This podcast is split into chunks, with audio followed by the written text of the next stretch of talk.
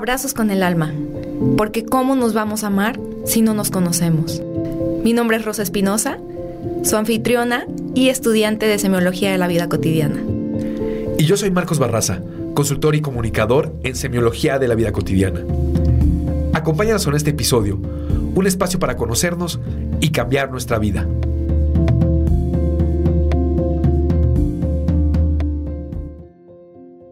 ¿Qué tal? Bienvenidos a nuestro episodio número 26, nombrado Lo que nadie te dice sobre la maternidad. Tenemos el día de hoy a una invitada padrísima que ha estado conmigo en, en el, no sé si ya les había platicado que yo tengo un grupo de mamás, un grupo de acompañamiento y de, y de, pues de esta contacto emocional con mamis, es una comunidad. Ella nos había dado una, un webinar por ahí sobre diástasis recti. Entonces es una súper, súper invitada, pero antes de presentarla a ella, nos presentamos, nosotros los anfitriones. Yo soy Rosa Espinosa, soy eh, estudiante de semiología de la vida cotidiana. Si esta es la primera vez que nos estás escuchando, mi eh, presentador también me acompaña aquí al lado. Él es. ¿Qué tal? ¿Qué tal? Yo soy Marcos Barraza, soy consultor y comunicador en semiología de la vida cotidiana. Estamos muy entusiasmados hoy de nuevo con un eh, invitado aquí en cabina, una invitada en este caso aquí en cabina, con un tema maravilloso porque justamente no conocernos, no saber qué pasa, tantos mitos que hay de todo lo que vivimos, solamente nos genera sufrimiento. Queremos desmantelar ese sufrimiento. Entonces, gracias Rose por tu asertividad en encontrar estas perlas, voces de perlas y de conocimiento. Sí, sí, sí. Y ponerlas pues, aquí en esos micrófonos. Ella es, se las presento, les voy a leer un poquito sobre su currículum que es súper extenso, pero bueno, ella es Adriana Bracho, es especialista en acompañamiento posparto y rehabilitadora en diástasis recti. Ella tiene una página, es un perfil padrísimo donde tú puedes tomar un curso para el tema de, de esta pancita que nos sale a las mamás. Su página se llama Bye Bye Pancita de Mamá y tiene una formación increíble. Es estudió diástasis rehab, teacher training en el 2017, es maestra de yoga, es maestra de yoga para niños es instructora en fitness, tiene un DR Rehab Program que estudió en, Estados Unidos en el 2012, eh, se fue a India como counselor de Ayurvedic, ya me dirás Adriana qué es eso porque también, bueno, tiene un montón de certificaciones como personal trainer, polarity therapy en España, eh, eh, maestra de spinning, entonces es una persona llena de vida, llena de pasión y sobre todo de tiene este ímpetu al tener esta estas ganas de contarle al mundo sobre su historia y sobre sobre lo que va a tratar el episodio de hoy, ¿no? De que lo que nadie te cuenta sobre la maternidad. Yo me la quise traer a ella porque ella es mami de dos niñas y empieza a darte tus cursos con su experiencia que te asombra, ¿no? Y que te dice, yo también pasé por eso, si es cierto. Entonces, sin más, bienvenida Adriana, muchas gracias por estar con nosotros el día de hoy. Muchísimas gracias, un placer estar aquí con ustedes compartiendo esta, esta charla, este espacio de mitos de corazón a corazón, ¿no? Compartiendo historias, todo lo que nos ha pasado, pues para tratar de de vibrar con, con, las mamis, de compartirles, de decirles, no estás sola, sí puedes, todo va a pasar, ¿no? Sí. Entonces, un placer. Muchas gracias, muchas gracias, Adriana. Y pues abriendo ya el tema, em, yo le comentaba a Marcos que quería traerme a una experta en esto, en este tema de, de la maternidad, porque sí hay un montón de mitos como en todo, ¿no? Mitos y clichés y estas historias de princesas que te cuentan y que la vida tiene que ser así, que te tienes que... Eh, naces, creces, te reproduces, mueres. Idealmente tendrías que casarte con el príncipe azul y vivir feliz por siempre. Y ya. no sin antes haber besado muchos sapos. Ah. Uno que otro chimuelo. Uno que otro sapo chimuelo. Exacto. Entonces, lo que queremos que nos cuentes, Adriana, es cómo cambió tu vida la maternidad. O sea, yo puedo contar también mi historia y tenemos miles de, de, amigas y conocidas que te pueden decir, sí es cierto, porque a mí nadie me dijo esto. Y suele pasar, ¿eh? O sea, yo con el grupo y la comunidad que tengo, sí muchas es hasta anónimos, estos anónimos que salen de que, oigan, o sea, me quiero morir, tengo 40 días que no duermo, se los juro que no duermo, mi bebé no duerme. Me dijeron que cuando él se durmiera yo me iba a dormir y eso no es cierto. o sea, Entonces, estamos, estamos emplazando también todo esto a eh, los momentos que nos podemos llamar el posparto. Claro. Eh, se habla muchísimo de la belleza del embarazo, las, eh, las, mujeres embarazadas, de hecho, es esta gran belleza de la dar vida. Sabemos que en el parto se juega en la vida, sí. lo sabemos. Se juega la vida de la madre, se juega la vida de la criatura, todo el tiempo se está jugando la vida en el momento del parto. Pero hay algo de lo que no se habla, del tiene que ser perfecto, no voy a hablar de mis problemas, voy a fotografiar mi Instagram de pura belleza Ay, claro. Pero atrás de bambalinas sí. hay toda una serie de eventos que no solo incluyen a la mujer, que también incluyen a la pareja. Entonces, en esto nos vamos a meter. Va. En este, espe eh, eh, en este espectro de la, del posparto. Y es que sabes que este, socialmente a la mujer se nos exige, se nos exige y se espera que salgamos como Barbies del hospital. Nuestra pancita tardó nueve meses, mamis, ojo, nueve meses en ir creciendo poco a poco, en gestar en, al bebé, todos los cambios hormonales, físicos que vamos teniendo, que la naturaleza es sabia y se va haciendo de forma paulatina y lo sentimos como algo muy natural, ¿no? Y además somos la estrella, ¿no? Las mamis embarazadas uh -huh. es como, wow, llegó la mami, todo el mundo te hace fiesta, todo el mundo quiere tocar la panza, estar contigo es maravilloso, hay muchísima información, estás acompañada todo el tiempo. Sin embargo, nadie te dice qué pasa una vez. Que dejas de ser la estrella. Que dejas de ser la estrella. Claro, claro. Y ahí viene la verdadera historia, porque cuando somos mamás, todas, todas, es, un, es una etapa de transformación, ¿no? Entonces, cuando estás embarazada es como meterte al capullo de mariposa, pero pero no sabes, no sabes que estás formando este, este capullo. Y cuando, cuando nace tu bebé, dices, Dios mío, ¿y ahora? ¿En qué me estoy enfrentando? ¿Qué, hago? ¿Qué soy? ¿Quién soy?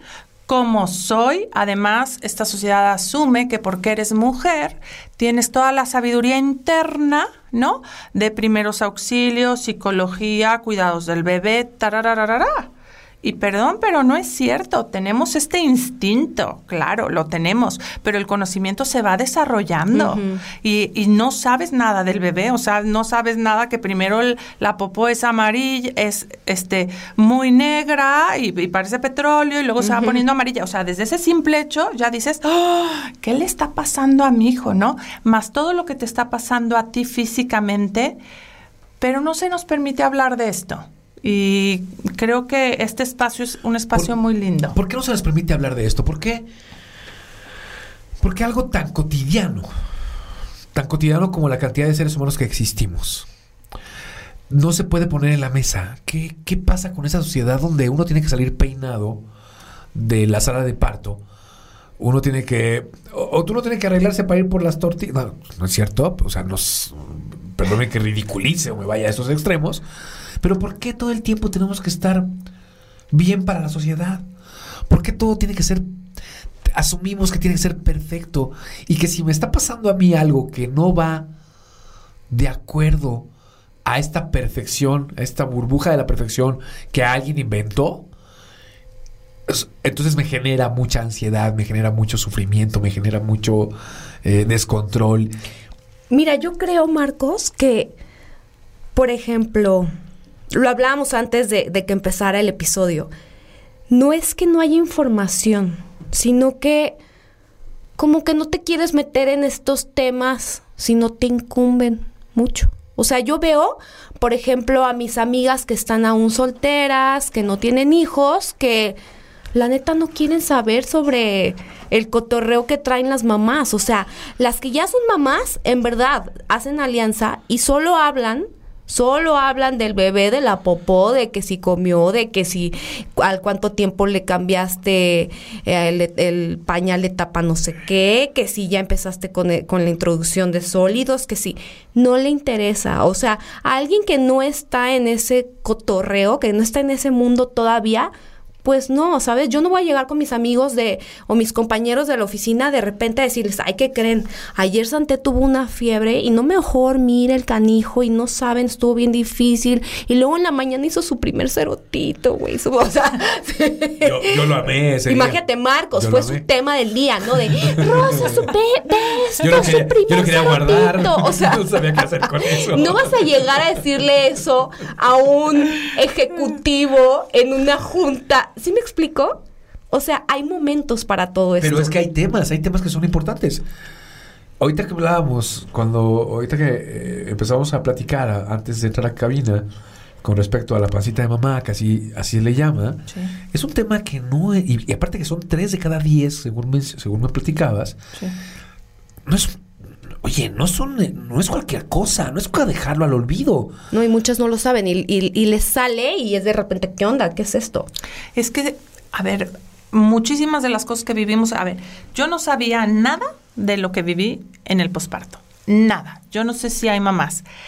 Lo que veo es las mamás cuando están embarazadas no se quieren enterar mucho del parto porque en el embarazo enfocan la atención en el parto. Ah, Le tienen tanto pavor que es como si ahí se terminara la historia.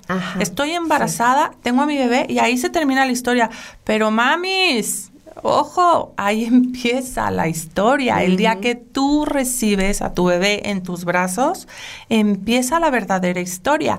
Y como mamis, nos reinventamos. El duelo tan grande que vivimos las mujeres es que tenemos que dejar morir a la mujer que éramos, literalmente en muchísimos sentidos, y renacer como una nueva persona. Ya éramos solteras, éramos uno, y renacemos como madres, y en cada hijo sucede esto. De hecho, eh, sabes que, eh, por lo menos en el modelo de semiología, es el feto, es lo que yo estudié, el feto muere y nace el niño.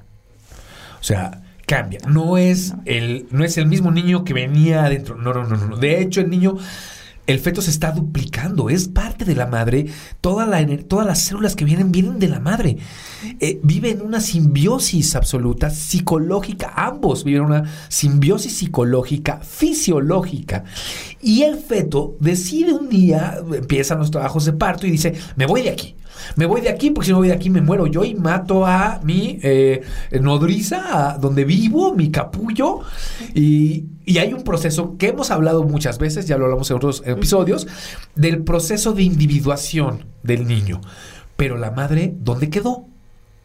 Claro, la madre tiene que renacer como madre en ese... como mujer. En ese mismo instante. Porque cambió su... Pues ya eres mujer.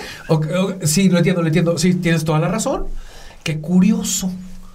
Porque a lo mejor en la mente es, ahora soy embarazada, ahora ya no, Ajá. ahora soy madre. Ahora soy madre.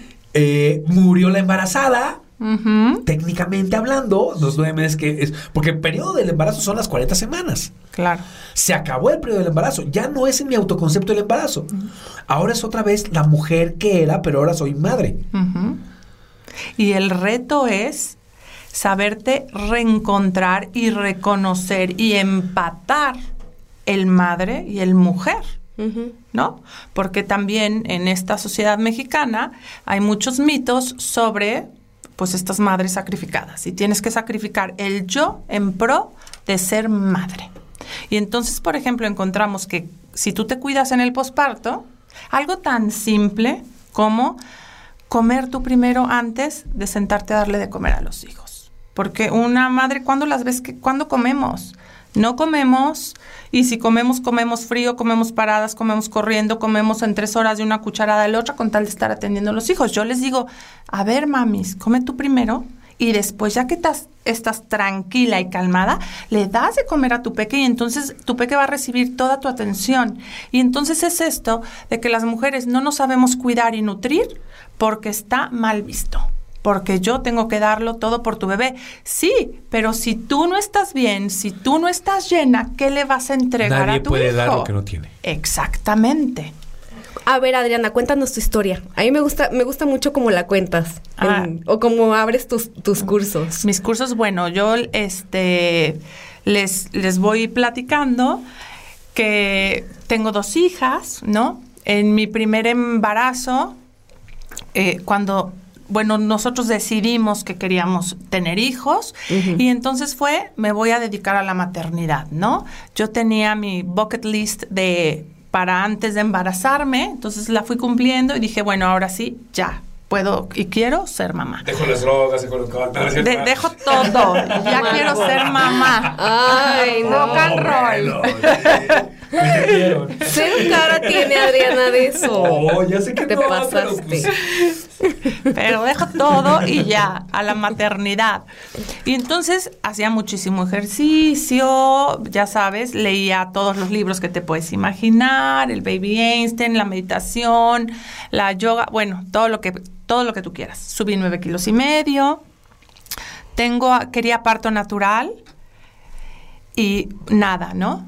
Mi bebé nun- nunca, nunca pudo nacer por parto natural y tuve cesárea. Entonces yo digo que tuve dos partos y en, en uno, porque lo único que le faltó a mi hija fue salir. De ahí en más me lo aventé todo. Ay, Dios.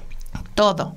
Entonces nace mi niña. Aparte de la historia que me contaste antes de entrar aquí, de que tu mamá fue dula durante 40 y... 45 ¿qué? años. 45 años. Sí, sí, ¿Qué sí. historia? Qué curioso, porque ah, nos mencionabas, eh, hablaba todo el tiempo, se hablaba todo el tiempo de partos. Todo el tiempo. O sea, en tu casa el parto, el parto, el parto, en el mi parto era casa el, tema. parto natural. Y te puedo apostar era- que cuando llegó tu parto Claro, fue un parteaguas, caño. literal. Sí, a sí, pesar sí. de que tenías toda esta escuela. Imagínate a alguien que no tiene nada de escuela respecto a esto. Sí. Bueno, te voy a decir, para mí fue un, un super shock el haber crecido con este tema de parto natural, desear parto natural y en mi cabeza nunca pasó cesárea. En mi cabeza no. Entonces, porque lo, o lo escuchas, lo vives, lo asumes, este, tus consultas prenatales va bien, la nena viene para abajo, yo dilaté al 100%, me dijeron tres pujos y tu hija nace. Siete horas después, yo seguía pujando y mi hija no había nacido. Ahora te voy a decir una cosa que creo yo desde la perspectiva que, que he estudiado con respecto a, a lo que yo considero más delicado en la cesárea y el parto natural. Creo que lo delicado, diferenciado de la cesárea al parto natural, es que algunas cesáreas se adelantan al proceso de la, de, de la criatura. Esto es, la criatura no ni siquiera comienza el trabajo de parto, Sí. y lo sacan. Y él está ahí metidito, tranquilo, dice, me faltan tres días, dos semanas, déjame en paz. aquí Mi amor, pero estoy". esa es harina de otro costal. Espérame, espérame, espérame, espérame, espérame, espérame, no ¿cuán- vamos a hablar tengo de un eso. tema, ahorita. tengo un tema. No, no, no, es que para mí es fundamental, porque una vez que comienza el trabajo de parto, que por las condiciones no se pueda dar, y se tenga que dar una cesárea, por lo menos el- la criatura ya inició, ya tuvo la intención, ya, ya hay las contracciones, ya quiere salir, ya está en él o en la criatura la intención, que a veces ciertas cesáreas le cortan la intención. Es y que- eso es lo triste de, eso es lo que yo considero triste de la cesárea. No, entiendo la parte eh, quirúrgica, que tampoco está amable. Lo entiendo. Pero creo que lo más grave de la cesárea, desde mi perspectiva, o desde lo que, que entiendo, es le quitas a la criatura la decisión del momento de su nacimiento. Coincido contigo. A mí ese punto se me hace súper importante. Creo, creo que es Sí, la primera decisión de, una, de un ser. exactamente. Es la primera decisión y se le estás quitando. Y si tú tuviste la oportunidad, y perdóname con No. esta, de, de- de haber vivido este proceso y por lo que tú quieras llega la intervención eh, quirúrgica, la gran parte es que el proceso sí lo inició. Sí, sí, lo hizo. La criatura. Y eso es la magia. Es la magia donde yo la veo, sin saber. Bueno, siendo- pero Adriana está hablando del tema de que ella vivió su duelo, No, de que ella entiendo. quería un parto completamente Lo natural. entiendo, ¿no? pero por eso estoy con- haciendo esta. Ah, esta- Claro. Pero hay- fíjate, ahí hay, para mí aquí hay dos puntos importantes. Uno es súper importante lo que estás diciendo tú, Marcos, porque sí, efectivamente, es el primer derecho del bebé. Y dos, no solo eso, mamis. Todas las, el cuerpo no reconoce cesárea. No sabe que va a haber una cesárea. Para el cuerpo solamente existe parto natural. Claro. Entiendo que las cesáreas son una bendición cuando se necesitan hacer. Y aquí cada quien decide lo que quiere para su cuerpo. Sin embargo, lo importante eh, puntualizar aquí en el comentario es uno, claro, el bebé tiene que decir, ya estoy listo para salir, ¿no? Idealmente. Y dos, cuando esto sucede y tú entras en trabajo de parto y es- después te hacen cesárea, tu cuerpo prepara todo el cóctel de hormonas que necesitarás después para vivir la lactancia, el posparto y súper importante, los primeros 40 minutos de que tú tienes a tu bebé, de que nace tu bebé, este sea como sea, este, si entramos en, en labor de, de- de parto y, y el, y el- entramos en todo esto, las hormonas que se hacen, ¿no? Sirven para que tú y tu bebé creen un vínculo. O sea, estos 40 minutos son sagrados para que mamá y bebé tengan un vínculo como madre. Un nuevo e hijos. vínculo, un nuevo. ya desde afuera, ya fuera de- de- del cuerpo de la madre. Exactamente.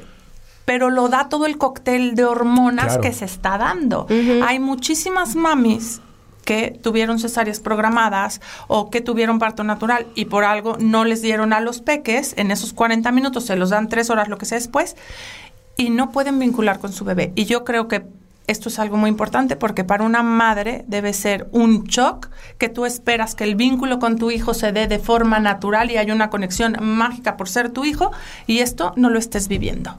Desde Sí, luego. hay muchísimas negligencias médicas donde Esta sí modernidad, ¿no? se nos está arrancando todo este esta naturalidad y esto que es normal y o sea, No, Es y, la, y tiene la que cul- y la suceder. culpa que siente la madre de Sí. no sentir ese vínculo con su O no bebé. otorgarlo. de cuándo me lo ¿no? pasan, ¿no? Sí, No, sí, sí. Que, que no, que no sientes ese, eh, eh, no sé, ese loco amor que sientes cuando te lo dan esos 40 minutos. Y digo, yo en ese momento no lo, no lo sabía, ¿no? Yo entré a quirófano llorando. O sea, a mí cuando me metieron a quirófano estaba en, en shock, ¿no? Y también es, ese fue un aprendizaje duro para mí, pero creo que también puede ser una buena enseñanza para las mamis. Acojan sus circunstancias.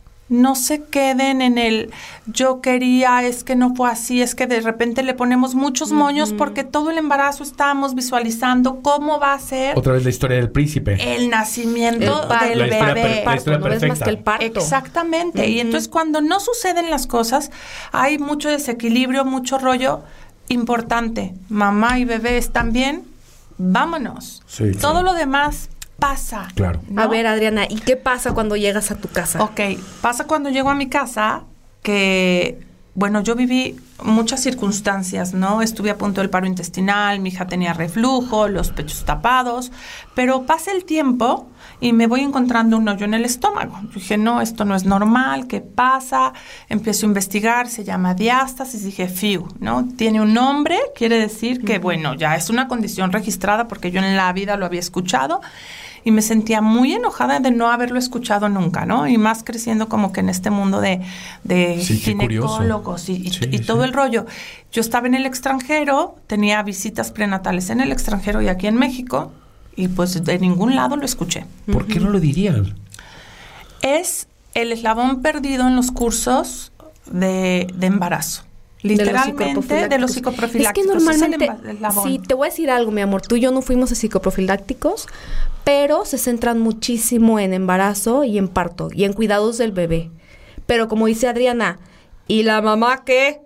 O ¿Y la mamá dónde ¿La mamá quedó? qué? O sea, se te cae el cabello, te vuelves loca los primeros días de, de, de que tienes al bebé, esta famosa cuarentena, o sea, es la oscuridad total. Los no sales de tu, no sales de tu casa, no sabes ni qué ni en qué día estás, no sabes si ya es de noche, si es si ya es de día, si- o sea, no sabes qué pedo. O sea, es cuando peor te llevas con tu pareja, le gritas todo el tiempo, este, dices, ¿qué onda con esto? Este niño cuándo se va a callar o por qué vomita tanto o güey, ¿qué va a pasar con mi vida? Algún día voy a volver a salir al cine o al súper o voy a poder, o sea, o voy a poder literal cagar a gusto. Imagino, Sí, no, imagino que tiene que ver mucho con hormonal, porque yo, yo recuerdo, bueno, lo, lo vivimos, yo, yo creo que lo viví muy cercano, aunque yo no viví nada hormonal, yo no viví nada fisiológico, ¿no? Nada más la parte. No, sí, de- a ti te aumenta la progesterona, creo. Pues igual. que es, y- que es ese y- contacto. y-. Marcos es un súper papá, eh, la verdad. O sea, lo, entiendo, pero sí es- sí, sí, la parte de lo- la no, perdón, la, cotidianidad. la testosterona. Hijos, los que me vayan a escuchar que son expertos en esto van a decir, sáquenla. Ok, ok. todo, todo, todo. Casa conduciendo este programa. No, eh, entiendo la parte, no puedo entender la parte, no puedo visualizar, no puedo ponerme de la perspectiva de la parte hormonal o fisiológica, pero sí la parte de el cambio de vida radical, ¿no? Claro. Además, bueno, no, no sé, tú como si estás de acuerdo o no en este comentario, pero yo creo que el hombre, ¿no? Pues el hombre se- tiene cero acompañamiento, cero información, cero sabe qué va a pasar, ¿no? Y él piensa que en cuanto nazca su bebé, dice, ha, ha de pensar, ¿no? Mi esposa como que, híjole, se le van las cabras al monte, algo está pasando porque está embarazada y las hormonas. Y bueno, lo mejor como que lo puede entender porque lo está viendo. Y el hombre tiene que ver para que le conste y decir sí, sí pasa, ¿no? Generalmente. Y creo que piensan que van a regresar a su casa con su pareja y un bebé. Y la sorpresa es que regresan a su casa con una loca y un bebé. y nadie les avisó.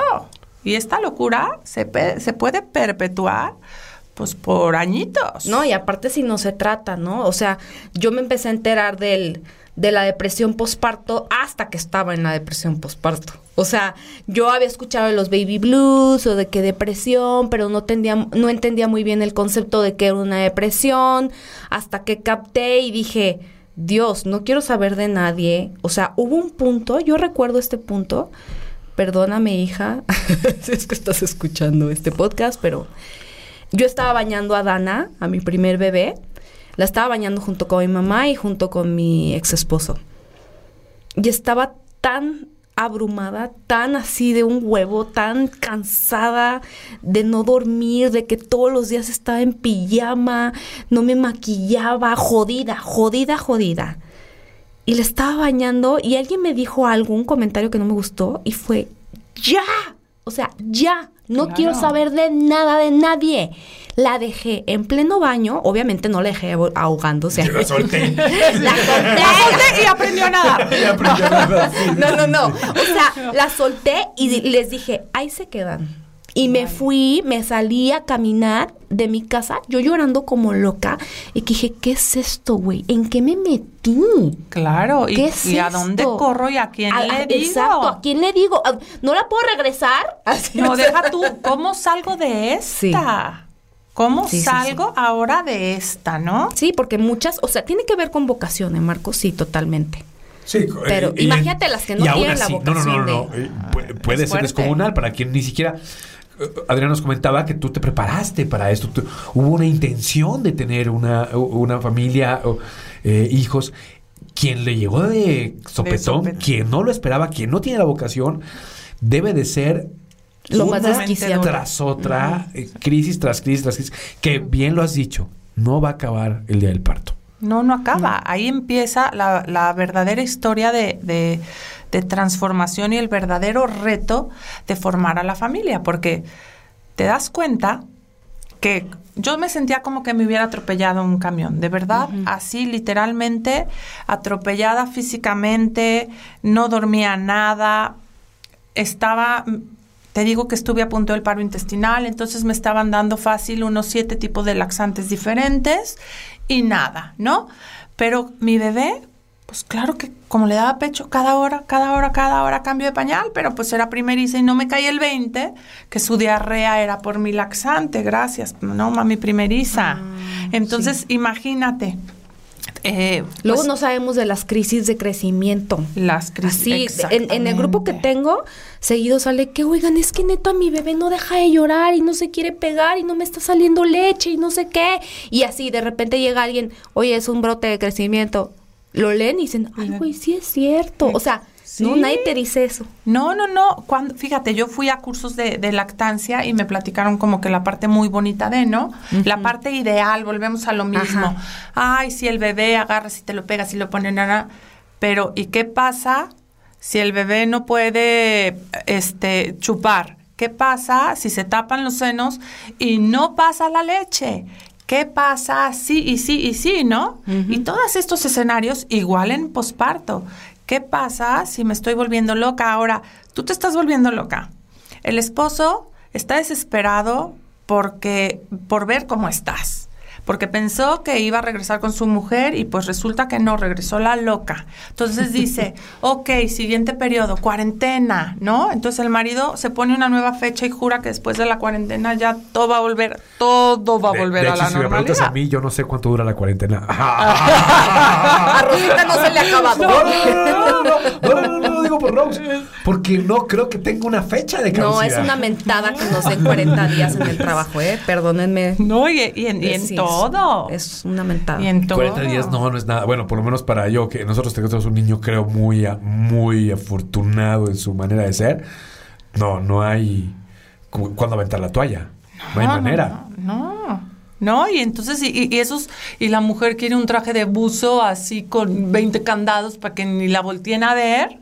Y, y- y La libido por los suelos. La, la libido se escapa por la ventana. vayamos a ¿no? esto, vayamos a esto que, de- que, que creo que ahorita que nos cuentas todo esto y, y- y a lo que eh, el nombre del, del episodio de hoy, que creo que tiene que ver con el autoconcepto. Esta mujer que se ve al espejo. Imagínate, una mujer que se ve al espejo antes de embarazarse. Con el cuerpo como lo quiera tener, pero bueno, se ve al espejo. Después se ve embarazada. ¿No? Eh, estos cambios de, de peso, de tamaño, De pechos, de todo, de panza, características, de todas las características. To- de- eh, más allá de, de, de, de- de- de la perfección de cuerpo que se espera, a los cuerpos que son reales. ¿sí? Por, por, por los temas eh, de celulitis y otras cosas.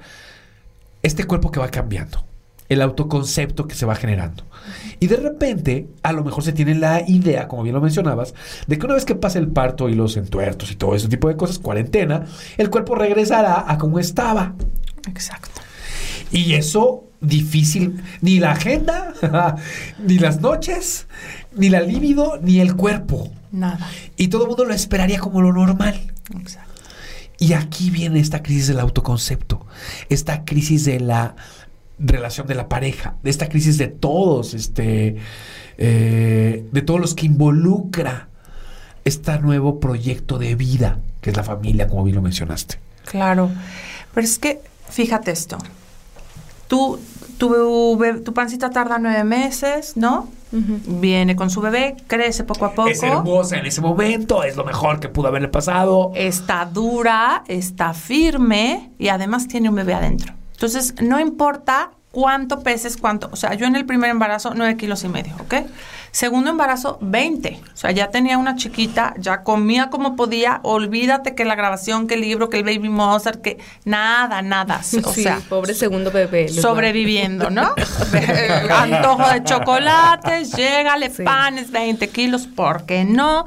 Diástasis de 6 centímetros, todo lo largo del recto abdominal, dolores de espalda baja de muerte, yo lloraba todos los días, así literal, le decía a mi esposo, por favor, consígueme un estanque y no me saques hasta que tenga a la, bebé, ¿no? Este, quiropráctico y acupunturista una vez a la semana, nada. Ok, bueno, viene la panza.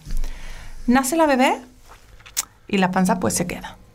Y la panza ya no tiene sentido, está flácida, está aguada y Ya no- está ya vacía. no tiene bebé adentro. Eh, Claro. Está vacía. Y yo no sé si a las demás mamis les pasó, pero yo los primeros 15 días, bueno, últimos al parto, los, el último mes, mi nena movía un, un piecito, no sé si era la mano o el taloncito, y lo pasaba por la panza y yo lo podía ver perfectamente y lo tocaba y jugaba con ella, ¿no?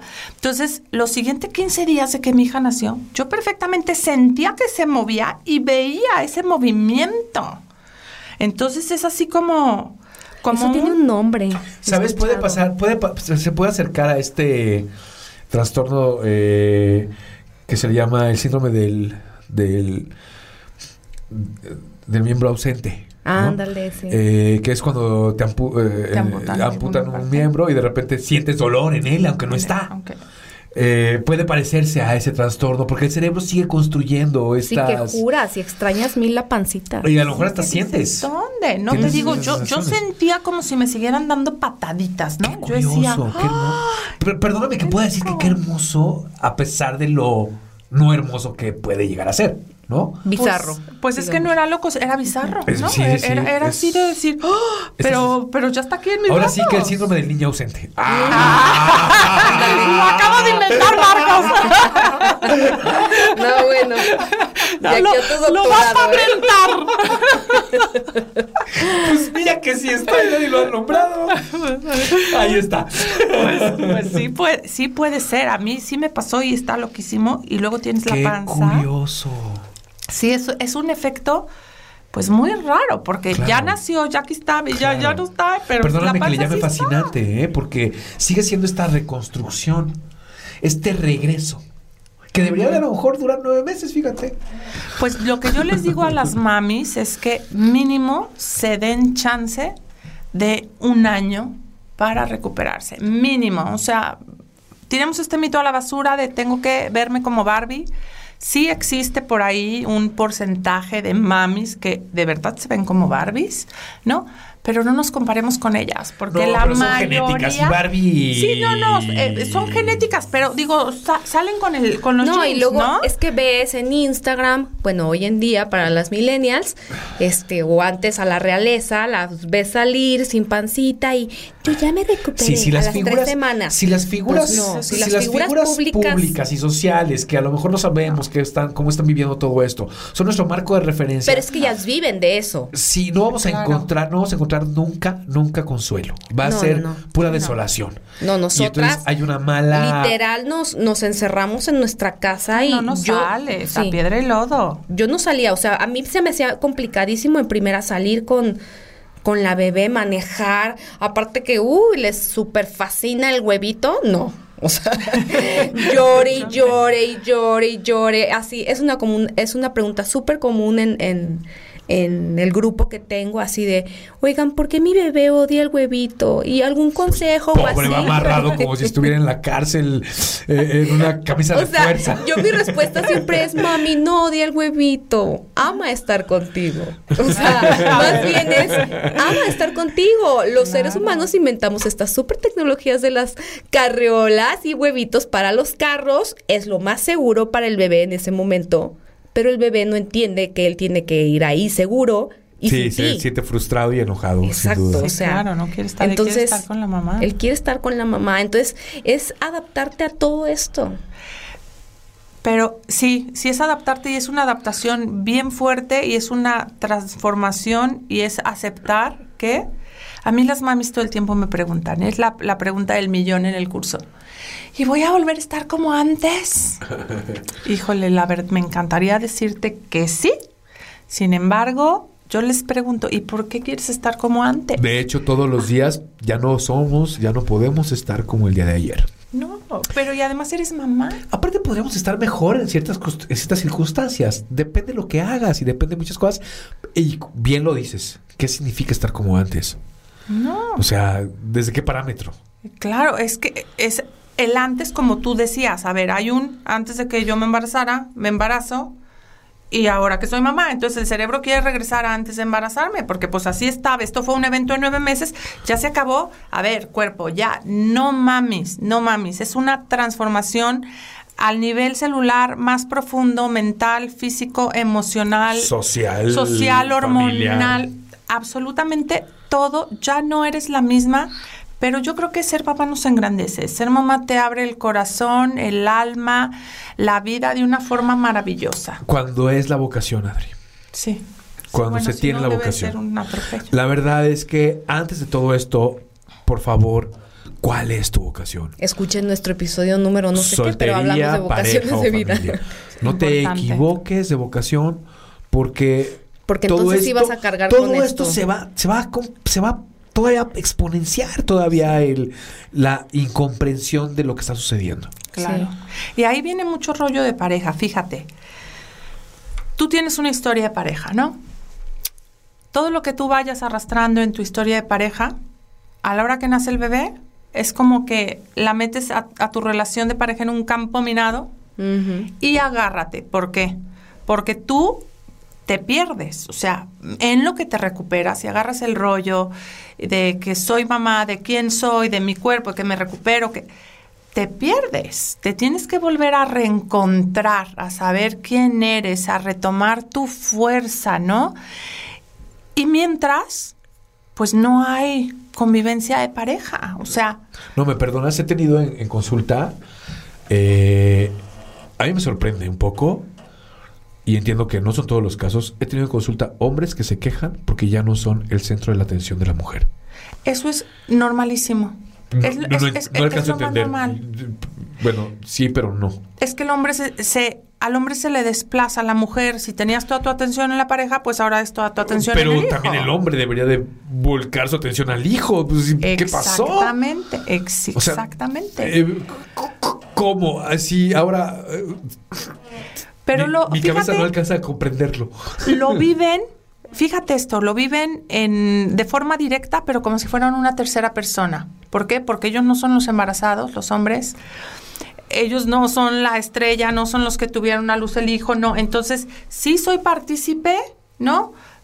Pero no lo viven físicamente, entonces creo que a lo mejor no lo entienden y como te digo, ellos juran que muchos hombres, no todos, claro está que no todos, este, muchos piensan que ya, ya tuvo el bebé, ya, ya regresa mi mujer, regresa mi pareja. O sea, lo que ellos quieren es retomar a la pareja. Y pues tu pareja, perdón, pero todavía le falta mucho camino que recorrer. Y después entonces se pone su nuevo plazo, la cuarentena, ¿no? Después de la cuarentena, ya. A ver, no. O sea, a lo mejor habrá mujeres que, que ceden a muchas cosas, que se brincan la cuarentena. Cada, cada historia es diferente, ¿no? Pero de cualquier forma, aunque lo hagas, no estás recuperada. Y no estás al 100. Y si no estás tú presente realmente y no estás tú en, en- en dominio de tu nueva realidad, ¿cómo vas a estar presente con tu pareja? Eso también me hace pensar que los hombres también tienen que visualizar, cuestionar su vocación de soltería, pareja y familia, Por supuesto. porque una vez que nace la criatura, la familia, la, la vocación cambió, Completamente. tuya y de tu pareja. Y entonces es evidente que todo va a cambiar. No, y súmale a esto, estoy pensando, un tema del que casi no hemos hablado, la lactancia. O sea, Es un temo tototota. O sea, yo me acuerdo, a nosotros nos pasó que para mí la lactancia con mi primera hija fue un caos, un caos, un caos. Eh, yo lo logré seis meses porque así tal cual by the book, ¿no? El book decía que a los seis meses y yo ya cumplí, ya, órale. Porque para mí no estuvo chido. Y cuando tuve a mi segundo bebé, fui toda pro natural. Wow. Quiero un parto natural, ya estoy mucho más consciente de este tema, él lo merece, tengo que darle la oportunidad a mi cuerpo, estamos diseñadas para esto, ya, parto natural. El pecho fue otra onda. Yo sí siento que la maternidad sí tiene que ver, como dices Marcos y Adriana, totalmente con la actitud de que estés focalizado en que estás en la vocación adecuada, porque si no, sí te vas a dar de topes, ¿no? Entonces, bueno, con Santé fue lactancia exclusiva durante los primeros siete meses y casi, casi porque me obligaron a, a que le parara, ¿no? O sea, porque no estaba creciendo y todo. Pero mi queja con, con Marcos era, pues tú duermes toda la noche, güey. Yo no. o error, sea, Error, yo no yo dormí de- toda la noche. yo decía, No. No, Cada vez que el niño pedía leche, yo casi se lo ponía a su mamá. O sea, sí estaba. Se ahí. la llevaba. Sí. Eh, o sea, para una mamá es bien, bien demandante este, el tema de la lactancia, ¿no? Y por ejemplo, ahora Marcos está en el rol, ya que toma su bibi, Yo fue, órale, vas, tú la haces el Yo sigo las despertándome noches. toda la noche y Él se llevándolo, despierta. y llevándolo hacia su fuente de alimento. Claro. Sí. Pero fíjate, el tema de la lactancia sí es muchísimo rollo. Yo, y algo con la lactancia, y tampoco nadie te lo dice, cuando tú estás lactando, tus pechos son sagrados. Sí, sí, sí. Y esto es rollo con la pareja. ¿No? Es rollo O con sea, la, que la pareja. pareja también quiere lactar o qué. No, no, no, pues la pareja quiere intimidad, ¿no? La pareja ya quiere. estoy, estoy molestando. Sí, pero y tú dices, ah, y, y nadie te dice, ¿no? O sea, todas estas, vamos, todas estas sensaciones, el, el... Ahora también pasa algo, a nivel muy primitivo, las mujeres tenemos este instinto de protección total a nuestro hijo. Y parte de que el líbido se sale por la ventana es una forma de protección al hijo porque así tú no desvías tu atención, sino que la centras. ¿Sabes, en la Adriana? Yo lo viví como hombre, ¿eh? Yo viví mi atención hacia la criatura. Está, o está sea, buenísimo eso. no, no es que no, eh, pero la verdad es que no sé si me enamoré de, de- de la criatura, pero Claro. todo mi ser está enfocado nada más. ¿Por qué se acabaría? Aquí hay un pensamiento muy bizarro. ¿Por qué pensaría que la vida íntima no va a regresar? Eventualmente va a regresar. Claro. Pero ¿por qué en esos momentos que la, la, la pareja debe volcar su ser hacia la criatura que más lo necesita? Por falta de información quizás, por rollos culturales, por... No sé. O sea, yo la verdad con, con mi esposo igual tuve el privilegio de... de- es un super papá también. Él igual 100% con, con las hijas, vuelto loco. Yo esa parte no la viví. O sea, sí la he reconocido en, en los comentarios de las mamis. Yo lo he vivido en las terapias. No, se y, menciona mucho. y es como te das cuenta que dices, híjole, ¿no? Pues la mayoría de los hombres sí se sienten desplazados, sí quieren recuperar esta parte, sí, sí se cuestionan mucho todas estas emociones que está viviendo la mamá. Y creo que aquí lo que, lo que salva a la pareja es la comunicación. Y es la comunicación clara, directa, sin rollos. Y aquí las mujeres debemos de aprender a, de aprender a ser como que súper puntuales en lo que deseamos, porque entonces después yo encuentro a las mamis cuando pl- me platican que están súper enojadas porque no hizo X, Y o Z, ¿no? Y entonces después nada más tienen la cara y viene el reclamo y entonces no hay relación porque yo estoy, este, me atropelló pues, la maternidad, me siento súper mal. El camión que mencionabas. El camión que me atropelló, estoy pasando por todo esto, él espera que, que- que todo esté bien, está muy enojado y muy frustrado porque no regresa su mujer, porque no regresa esta vida que además te venden en todos los medios, que parece que todas las familias viven perfectamente y pues a puerta cerrada pasa todo, pero no nos enteramos. y, y- y se empieza a volver un rollo de reclamos, ¿no? Y luego te encuentras que muchas parejas, en promedio, cuando los hijos cumplen dos años, están acudiendo a terapia de pareja Sí, se quieren separar. y se quieren separar porque Sí. está todo este rollo. Ya hay una pila de reclamos, él habla en chino y tú hablas en japonés y no hay forma que se empate el canal de comunicación. ¿Por qué? Porque se rompió y se apiló bajo una serie de reclamos. Pero son reclamos que vienen de un pensamiento del deber ser que no tiene nada que ver con la realidad. Exactamente. Y de la falta de, de comunicación, de decir, a ver, si yo quiero que tú saques la basura martes y jueves a las 8 de la mañana, amor, saca la basura martes y jueves a las 8 de la mañana. O sea, no es, quiero que me ayudes. Y en tu cabeza hay una lista de lo que él te tiene que hacer y no hace, y entonces después te enojas, y entonces hay reclamos, y, Sí, y hombre claridad. igual. O sea, Claro. claridad, ¿qué espero de ti? ¿Qué quiero de ti? ¿Qué necesito? ¿Qué me no, y ayudaría? simplemente es que la dinámica cambia por completo. O sea, yo me acuerdo que yo decía, neta, algún día voy a volver a dormir. Aquí, aquí. Algún día voy Me a. llevas a esta pregunta que yo quería hacerle a Adriana. Si, eh, ¿Cómo se le hace y en qué proceso se le hace? Y, y perdón que lo diga, Adriana, te ves muy bien. De, que ahora que me dices 20 kilos y 9 kilos, No, perdóname que lo diga. Y lo tengo que decir porque quiero ponerle a la antesala a esta eh, cierre. ¿Cómo recupera una persona, una mujer, su confianza, su cuerpo, su eh, en su nuevo cuerpo, En su- en su, claro, nuevo, en su nuevo cuerpo. En ¿Cómo su re- nuevo yo. En su- Sí, sí, cómo recupera ese, lo voy a decir así, amor con el espejo. Ahí te va. que creo, lo percibo de ti, ¿eh? Percibo que tienes este, esta reconciliación. Con- ¿Cómo, cómo, ¿Cómo llega? ¿Cómo se hace? ¿Qué, qué tiene que hacer esta eh, persona eh, que, que fue atropellada por el camión? Mira, aceptar, ¿no? Número uno es aceptar en dónde estás y reconocer, porque si no reconoces dónde estás, no puedes este, hacer nada. A mí me pasó eso. Seis meses después de haber tenido a mi segunda bebé, yo seguía usando ropa de posparto. Ah, y, sí, y claro. mi esposo me decía, ay, ya te gustó mucho la ropa de Lo posparto. es que te dijo, esa ropa no me gusta. Es tu nueva moda. Y yo por dentro decía, Dios de mi vida. Yo ¿qué seguía no se dará bras. cuenta? Sí, sí, ¿No? sí. Que no se dará cuenta que soy una tortuga ninja. que me siento horrible. No, imagínate, pues, o sea, yo subí 20 kilos. Ya nada Cuando- me quedaba, sí, claro. Cuando mi nena nació, yo seguía con 15 arriba. O sea, ¿cuántos te gusta que haya perdido? No, no, bueno. Entonces era una cosa y yo sí me veía al espejo y no me quería voltear a ver. No Claro. quería saber No había de una mí, reconciliación con tu cuerpo. No había una reconciliación y, y veía mis fotos de antes y me entristecía durísimo porque decía, es que antes yo sí me gustaba. Antes había algo que ahorita no tengo y eso me hacía sentir muy mal. Yo empecé a, a rehabilitar mi diástasis en mi tercer este semestre de trimestre de embarazo, perdón. Y eh, seguí, nació mi bebé, yo seguí con mi rehabilitación, pero yo me hice una promesa.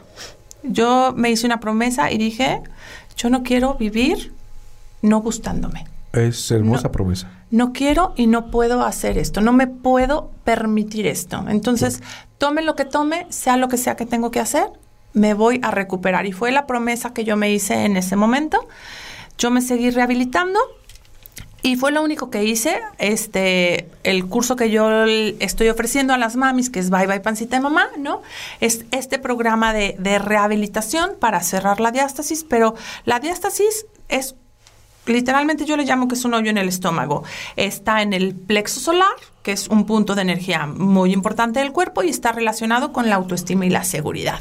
Entonces, mientras tengas esto abierto, literalmente hay una fuga de autoestima y de seguridad. Yo siempre les digo, este curso es de una sanación de adentro hacia afuera. Literal. Literalmente en todos Sí. los sentidos, desde que el Sí. tejido conectivo va sanando de adentro hacia afuera y la diástasis se va cerrando hasta cerrar los músculos, hasta de forma emocional vas sanando de adentro hacia afuera, te vas reconciliando, te vas reencontrando, te vas dando tiempo a, a ti misma y vuelves a sentirte, la meta del curso es una mujer completa de una sola pieza, que dices, ya, ya me siento, yo ya estoy. Y en el momento que pasa eso, es mágico porque puedes volver a funcionar en todos tus ámbitos. Ahora sí, sabes cómo ser mamá, cómo ser mujer, cómo estar con tu pareja y vuelves a reconciliar todas las partes de tu mundo. Y entre más rápido esto sucede en tu posparto, más rápido puedes recuperarte a ti misma, por supuesto, y en, por ende recuperas tu vida Llegar a esta reconciliación con tu nuevo... con tu nueva vida de Ajá, madre. ajá. Y entonces evitas, ¿no? Este separación en pareja, todas estas crisis, porque no das chance a que eso suceda.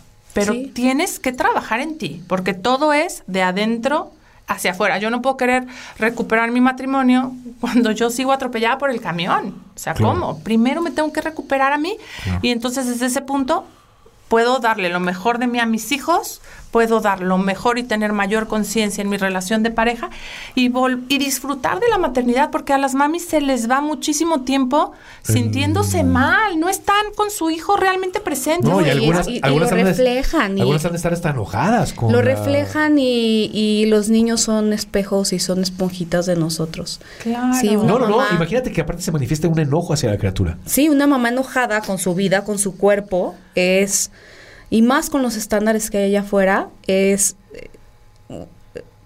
o sea, es un claro ejemplo de que el niño va a estar así enojado también. Entonces, por ejemplo, yo quisiera cerrar esto con, con que a mí me ha servido mucho, yo tengo mis seis kilitos de más después de un año, tres meses de haber tenido a mi bebé. Pero yo no los aceptaba con Dana. Para mí fue un súper reto. Yo me sentía igual que tú, atropelladísima y decía, ¿qué es esto? No me gusta nada, nada, nada. Y ahora me siento muy feliz, muy feliz con mi cuerpo. Sé que tengo que cambiar muchos hábitos alimenticios y muchos hábitos que tengo, de hecho, que no estoy cuidando mi salud del todo, pero con estos movimientos del body positivity, por ejemplo, del aceptarte tal cual como eres, así, las fotos que veo, yo he subido fotos mías en mi Instagram en bikini con celulitis, así llena de celulitis, una foto que yo jamás me hubiera atrevido a subir en mi vida hace cinco años o hace diez años. Acabo de subir una así, para mí fue todo un reto y educarnos. Ay, felicidades, Rose. Gracias. Aplausos, aplausos para Rose, por favor, porque no, es, es maravilloso. Si no nos atrevemos a mostrar nuestra, nuestra vulnerabilidad, entonces nos estamos ¿Qué vamos a mostrar? el regalo de conectar ¿no? Y de crecer juntos como, como, humanidad. Diste una vida, o sea, no es cualquier cosa, no, no son enchiladas ni, ni potosinas, o sea, eduquémonos, eh, busquemos ayuda, las herramientas como esperamos que este podcast sea una herramienta para ustedes, mamis, o para ustedes que nos escuchan, que si no eres mamá, también entérate de esto porque va a pasar, puede pasar, te puede pasar en la vida. Sí, es tu ocasión, si no, no. Sí, y este, y acudamos a cursos como los de Adriana. Adriana agradecerte muchísimo que hayas estado con nosotros el día de hoy y que te sigan, no sé si quieras dar tus redes sociales, tu teléfono. Nos faltó mucho que platicar, ¿eh? Sí. Podemos seguirle, encantada de estar con ustedes. Pues la página web se llama byebypancitademamá.com, en Facebook también y en Instagram estamos como, eh, bueno, estoy como bye bye pancita de mamá. Y también tengo otra como Adriana Bracho MX, tanto en Facebook, Facebook como en Instagram, pero... Súper Ok. A través de redes. Súper. Y en Bye Bye Pancita de Mamá tienes tu, tienes el curso, así en, Sí, es un curso en línea, es un curso en línea donde ellas acceden a la plataforma, ¿no? Y ahí van tomando las clases, manuales, este, pues son videoclases, ¿no? El curso va específico al tema de la diástasis recti. El tema sí va específico a rehabilitar la diástasis recti, cerrarla y que también obviamente te afecta espalda baja, te afecta piso pélvico. Entonces es una rehabilitación integral. No, no es ejercicios que puedes no hacer es cualquier curso, los puedes hacer manejando, los puedes hacer este así en la fila del banco que nadie se da, cuenta que andas apretando. Es un curso así súper enfocado. ¿En serio, Marcos? No, ya sé, ya sé. Me reía porque quema el banco hoy en día. la fila de las tortillas. Ya, ya no vamos al banco. En la fila de las tortillas. Haciendo el transfer por internet. Sí. sí, sí, sí. Es un curso hecho con todo el corazón, ¿no? Sí. Este, para las mamis intentándoles hablar de posparto, de lo que es anatomía de las abdominales, movimientos, cómo moverse, súper importante cómo moverse. También les, les doy rutina de estiramientos, de, de, yoga, de ejercicios. O sea, lo que quiero es darles una rehabilitación integral. Súper. ¿No? Y pues con estos cursos y con estas pláticas que das también, mil gracias. Eh, apoyas en toda esta parte emocional del atropellón de tren, pero también del renacimiento de una nueva mujer. Exacto. Que sería más bien, que sería el concepto perfecto. sí. El renacer. Sí. sí. Adriana, muchísimas gracias. No, a ustedes, un placer. Gracias. Muchísimas gracias a los que nos escuchan también. Sí, y ya saben, dudas, comentarios, escríbanos. Estamos en Instagram como Abrazos con el Alma. Síganos. Escuchen más episodios de nosotros y pues eh, esperamos traerles a más invitados y a ver si nos acepta otra vez Adriana. Ah, con gusto. Adriana, muchísimas gracias. La verdad es que también acá la banda de los de los padres. Pobrecito. Hay mucho que, hay mucho que, enseñar. Sí, sin duda. Muchísimas gracias. A ustedes. Y gracias a ti que nos estás escuchando. Eh, concienticémonos, seamos muy prudentes, por favor, en cómo tratamos el tema con los demás, en cómo les hablamos o les exigimos a, la, sobre todo a las mamás recién este, eh, recién, recién levantadas del atropellón. Ayúdenlas, ayúdenlas, Sí. ayúdenlas, ayúdenlas. Es lo que seamos más cautos, porque la insistencia es violencia. Así que seamos cautos en cómo pedimos y hacia dónde dirigimos las relaciones, los vínculos y lo que le exigimos a las nuevas madres. Sí, Muchas gracias. gracias. Gracias a ustedes. Un placer. Adiós, les Les mandamos mandamos un un- abrazo con el alma. Un fuerte abrazo. Hasta luego. Abrazos con el alma. La plenitud se siembra en el alma. Conócete, ámate y abraza todo lo que te rodea.